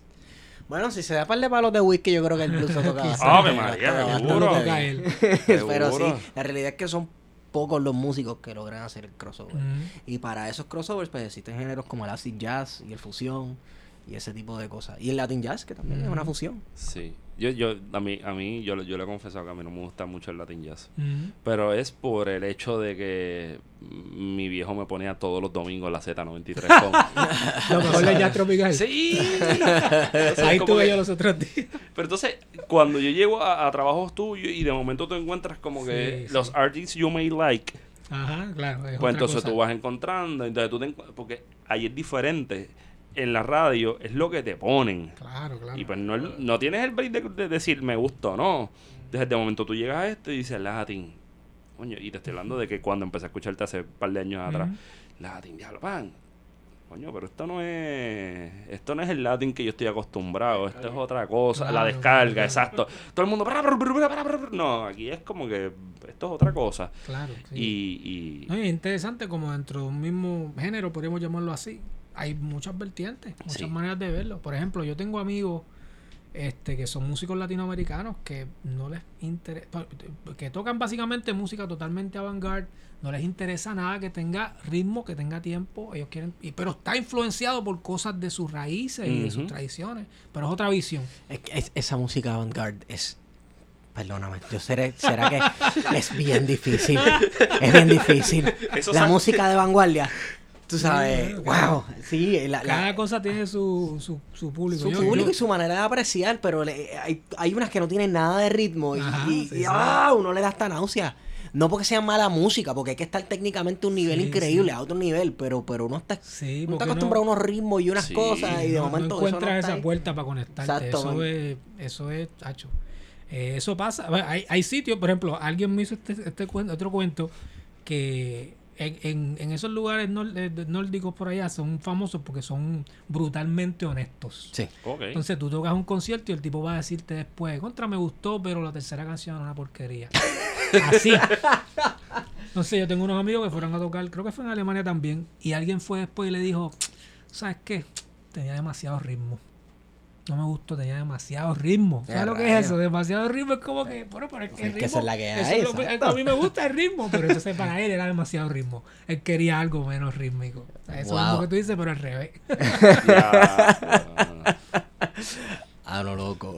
Tiene sentido. Que cada cual, tú sabes, encuentra su puerta, ¿no? Su, su, mucho es, no sé, cultural, este, con la música que creciste, lo que te conecta. Pero es que eso es lo bueno de la música, que hay para todo el mundo. Eso es así. Hay para todo el mundo. Y si tú no encuentras lo que te gusta, pues, o, o algo que te guste, pues lo haces. Sí. Va y lo haces. Sí. Y punto. Y va a haber otra persona que va a conectar con eso y se va a, se va a sentir identificado. No sé. Que, bueno, yo ya podemos ir cerrando Sí, ya. podemos ir cerrando. Pero antes de eso, este, ¿qué es lo próximo? Mira, este, yo acabo de grabar un homenaje a Ismael Rivera. Hace, lo, lo, lo voy a, lo acabo, lo estoy terminando, ya masterizando todo el proceso. Este, Maelo siempre ha sido uno de mis ídolos desde chiquito. Yo crecí alrededor de su música, por mi familia, por donde me crié. Este, y siempre había querido como que hacer un proyecto que fuera específicamente sobre él. El proceso fue bien similar a las otras cosas, pues metiéndome dentro de los temas, haciendo entrevistas, hablando con gente, hablando con músicos. Este, y grabamos muchos de los temas más conocidos de él, pero del formato de, de un cuarteto de jazz, ¿no? Y eso lo vamos a sacar ahora en finales de agosto, principios de septiembre. Viene por ahí. Y está sacando discos casi todos los años, ¿no? Sí, ¿Cómo, sí. cómo te, ¿Cómo te mantienes? Pues, tú sabes, eh, la frecuencia viene por más por proyectos que salen y intereses, pero también en el mundo de hoy y cómo funciona, por lo menos en el jazz, cómo funciona el negocio del jazz, este, el proyecto es lo que te ayuda a girar, por ejemplo. Mantener Si el tienes- momentum. es mantener el momentum. Tú tienes el proyecto, sacas el proyecto, haces la gira, mantienes ese momentum. Cuando se acaba el momentum, viene otro proyecto y es como un círculo. Un. Sí. De ese disco de, de, de Maelo, ¿viene algo para acá? Planes de una Eh, presentación. me- sí, me encantaría. Ahora mismo no la tengo, no hay nada planeado, pero obviamente tenemos que hacerlo en Puerto Rico. En algún momento, sí. Tenemos que hacerlo. Yo Estamos me, ahí. Yo me apunto. Yo me súper apunto. Claro. Yo estoy obligado. apuntado sin saberlo. Yo, yo- yo- yo no lo sabía, yo estaba apuntado, yo estoy allí. Bueno, este, Miguel, Miguel Zenón, gracias. Gracias a ustedes. Gracias por eh, prestarle tu tiempo para estar aquí con El nosotros. se fue volando. Sí, se ha ido eso. volando. Llevamos más de una hora en esto ya. Sí. Este, gracias también por proyectos como Caravana Cultural. Sí, verdad, Eso es, eso vale mucho en Puerto Rico. Necesitamos más de eso. No, gracias. man. Pendientes a las redes sociales de Miguel Zenón, que son ¿cuáles? Eh, yo tengo Twitter, Instagram, Twitter, Facebook Miguel Zenón. También, sí, Miguel Zenón en todas. Miguel, Miguel tiene en Twitter el. Yo lo vi ahorita. Tiene el, el, el verificado. ¿Oh, sí? Sí, él tiene. Wow. Sí, él, sí, él tiene, él tiene el Nosotros verificado. tenemos gente verificada para acá. No traemos este cualquiera normal de por ahí. Bueno. Para normal nosotros. Bueno, pero. no todos tienen verificado.